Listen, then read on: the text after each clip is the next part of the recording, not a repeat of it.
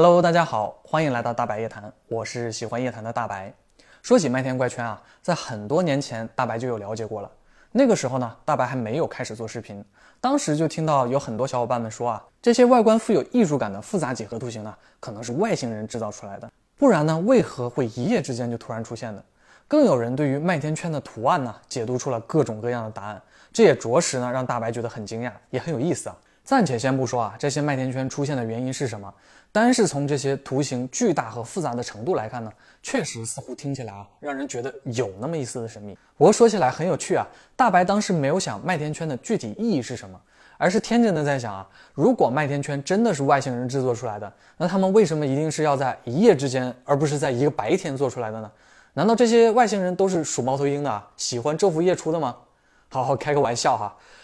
原本大白呢也是有计划讲一下麦田怪圈的。前几天呢正好看到江无情做了一期关于麦田怪圈的视频，觉得他分析的很幽默啊，也比较有道理。但是啊，可能是碍于篇幅或者个人理解上的不同啊，有一些内容呢并没有全部讲出来，这就引发了许多小伙伴们的争议。所以大白呢决定从不同的角度来跟大家一起聊聊关于麦田怪圈这件事，科学理性的去分析麦田怪圈究竟带给了我们什么样的谜团和思考。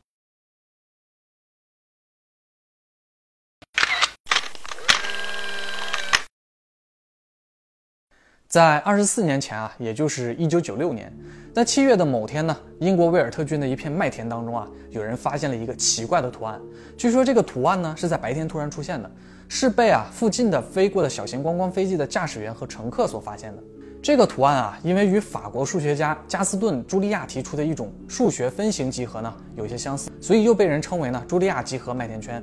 当时啊，对这个麦田圈的描述可以说是铺天盖地的，而且加上麦田圈旁边呢，就是世人耳熟能详的巨石阵，又是旅游旺季，所以干脆啊，麦田的主人呢就在麦田旁立了牌子，只要付上两英镑呢，就可以随意进入麦田圈当中游玩。风头呢，甚至盖过了旁边神秘的巨石古镇。说到这里啊，很多小伙伴们听到这些古迹景点呢、旅游旺季啊、飞机观光啊、收费参观的关键字，大约呢就已经能够明白了。这似乎哈就是妥妥的吸引游客的套路啊！还别说呢，这些游客对于这种带有神秘感的景观呢，还真的是相当好奇，纷纷呢去腰包啊去到麦田里欢乐的拍照去了。不过有些人呢不想仅仅是止步于好奇，更想是对麦田圈背后的故事呢一探究竟。当时就有一个名叫弗雷迪·席尔瓦的人啊。他知道这个麦田圈之后呢，就跑过去做调查了。其实，在当时啊，麦田圈在英国呢已经是屡见不鲜的了，也真的有人啊去做一些相关的研究，比如看看这些麦田圈所在土壤啊、水源啊、麦子的种类啊，还会去把呢麦田圈归类，统计一下呢几何图形的样式、数量啊等等。这个弗雷迪席尔瓦呢，大概做的也是这些啊。之后呢，他就凭借着对麦田圈的观察与研究呢，写了一系列的书，其中一本比较出名的书呢，叫做《麦田圈密码》。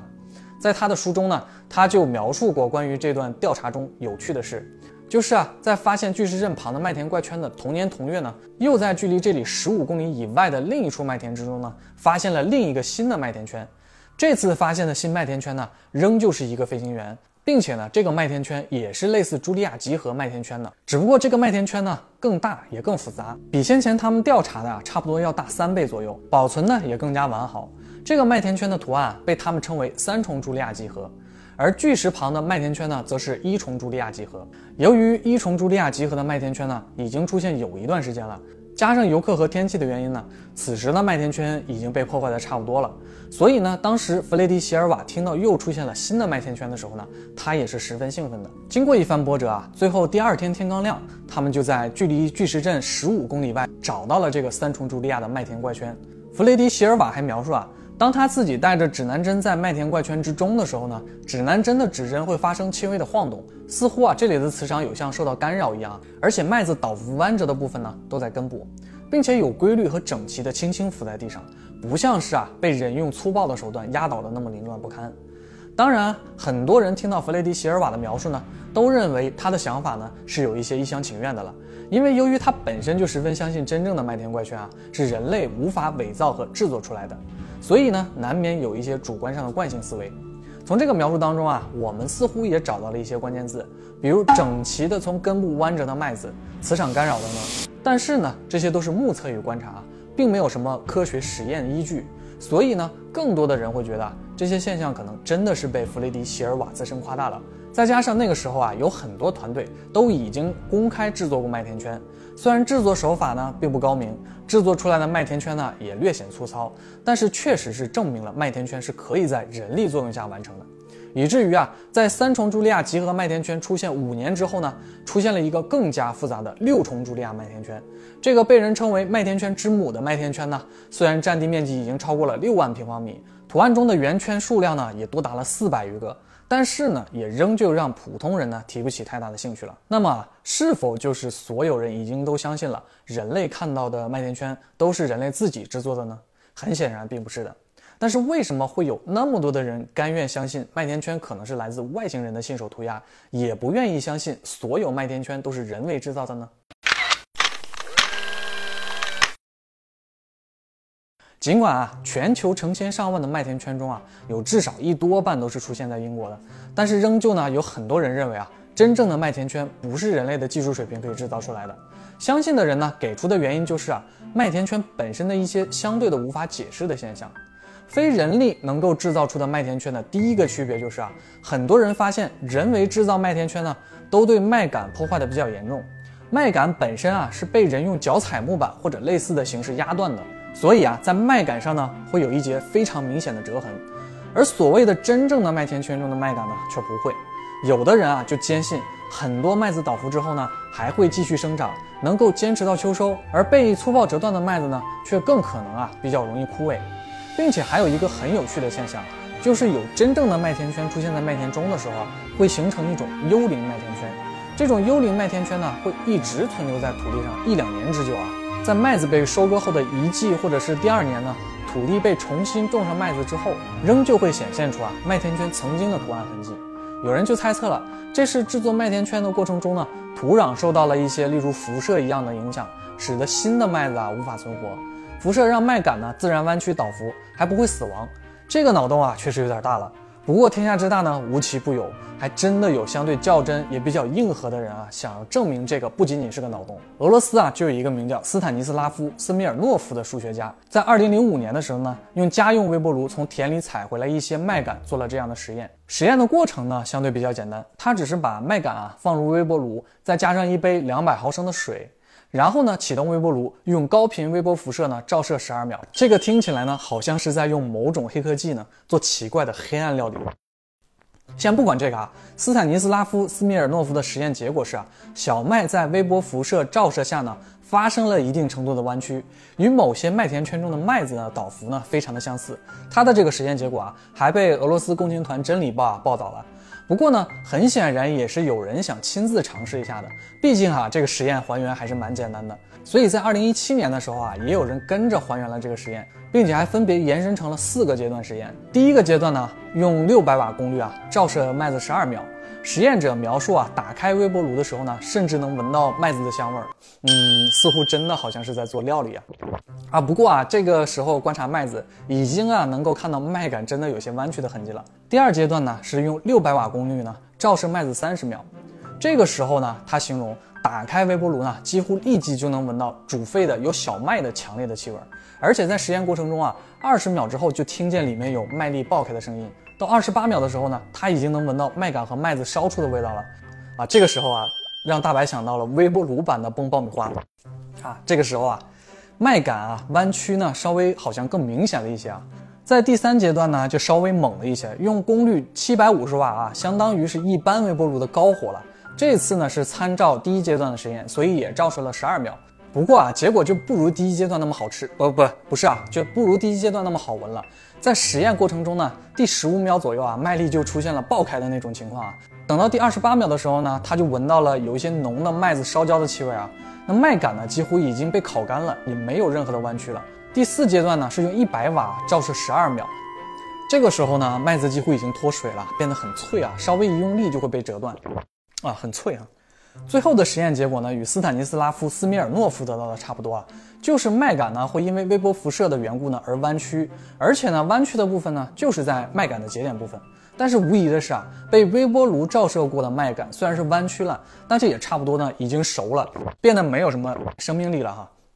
所有斯坦尼斯拉夫·斯米尔诺夫与这些实验者都相信啊，使用微波辐射是可以做到让麦子变弯的。只是这种微波辐射的大小与照射的时间呢，必须控制的十分准确，不然呢，搞不好看到的就不是倒伏的麦子，而是一地的爆米花了。不过斯坦尼斯拉夫·斯米尔诺夫与这些实验者呢，也仍旧想不出啊，这些麦子倒伏的辐射源究竟是来自于哪里的？这些组成麦田圈的弯曲麦子呢，弯曲的十分整齐，不太像是啊用机械的方式能够做到的。虽然之前啊也有一些人提出过可以使用微波辐射来除草的这一概念啊，但是似乎呢没有一个人真的这么做过。毕竟制造这样的设备呢，可能比除草本身的技术含量要大得多了。用大炮打蚊子这种费力不讨好的事情呢，似乎用在麦田怪圈之上并不太划算啊。不过呢，话说回来啊，据说英国借助麦田圈形成的旅游产业链呢，一年的收入就能高达十四亿美元。那么有人为了吸引观光客而发明出这样的机器呢，来制作麦田怪圈呢，似乎也并不是说不通的。确实啊，如果用这种微波辐射呢，既能快速的制作出麦田圈，又能变得十分精准的控制啊，制作方式呢又没有办法被人轻易的破解。而且呢，相比用绳子当圆规啊，木板碾压麦子作画这种原始的手段呢，已经先进的太多太多了。如此说来啊，那些承认自己用机械力量花费几个小时甚至更长时间制作麦田怪圈的人呢，似乎变得都有一些哗众取宠，甚至是博人眼球的味道了。而且啊，假如真的是使用微波辐射来制作麦田圈呢，那么受到微波辐射的影响啊，在麦田圈中出现诸如指南针指针会颤动这类怪异的现象呢，似乎也就能说得通了。那么就有小伙伴问了啊，虽然微波辐射照射过的麦子会弯曲，但是麦子本身也会失去水分或者被破坏掉，无法存活了。但是又说啊，非机械力量制作的麦田圈中的麦子呢，会继续生长，这又是为什么呢？其实从时间上来看啊，参考国内一般小麦的成熟期，不论是冬小麦还是春小麦，大概啊在六七月份都可以成熟，甚至是可以收割的。像是上面提到的啊，一重茱莉亚集合麦田圈，就是在一九九六年的七月份，同年同月的第二个相似麦田圈就更不用说了哈。二零零一年的六重茱莉亚集合麦田圈，则是出现在八月。大白这里呢就不一一列举了，细心的小伙伴啊可以自己去查一查。如果是距离这个时间段太远出现的麦田圈，几乎也不会形成幽灵麦田圈。而且呢，大部分描述麦田圈弯曲的位置呢，很多都靠近麦秆的底部。而收割小麦的时候啊，联合收割机也都并不是将麦秆连根拔起的，而是从贴近麦秆部分的部分呢直接割断的。等到播种新作物之前呢，这部分麦秆会被翻入到土中啊，变成土地的养料。而带有微波辐射的麦秆呢，就会变成毒药，使得这一块的作物呢难以成活。其实麦田圈啊是可以人为制造出来的，这个答案呢早就显而易见了。但是因为其中啊不光有旅游观光的成分在其中，更多的是啊一些延伸出去的问题。比如啊，有很多人自称目击到了所谓的光球或者不明物体飞过麦田圈就形成了，还有人呢说麦田圈形成之前会出现雾气啊与一些异常现象等等。虽然啊说的很玄，但是仔细一看呢。其实这些大部分呢，还是来自于那些麦田圈研究者的口中的。毕竟啊，不是每个人都能天天蹲在麦田旁边看究竟什么时候会出现麦田怪圈。历经了几十年啊，麦田怪圈的复杂与精美程度呢，都在日益的增加。有很多啊，像弗雷迪·席尔瓦这样的人，出了一系列的书籍呢，来描述麦田圈这个事物。其中啊，追寻麦田圈与作者思考过程的故事啊，已经远超麦田圈存在的意义了。还有很多人呢，也在每天乐此不疲地解读着麦田圈可能蕴含的各种意义。过度的猜测与解读啊，这其中的密码与信息。更有人呢，把麦田圈的图案印到了卡片或者 T 恤上面。当然啊，这不是为了好看，而是盼望呢能够借助其获得某种力量。不过啊，估计不见得真的会获得某种力量。但是呢，这些昂贵的周边啊，一定会让人失去很多金钱，就对了。关于麦田怪圈呢，我们就先讲到这里了。大白在这里呢，要对各位小伙伴说啊。人的好奇心呢，其实是无止境的。对于探索神秘呢，是每个人都会感兴趣的事。但是呢，在保持好奇心的同时啊，也要警惕好奇心带来的盲从。在面对未知的时候呢，保持理性，用科学的知识与思维武装自己呢，往往是避开陷阱的最好方式。如果你想生活更精彩呢，脑洞更丰富，那就记得一定要来多看大白夜谈。好了，我是喜欢夜谈的大白，我们下次夜谈再见，拜拜。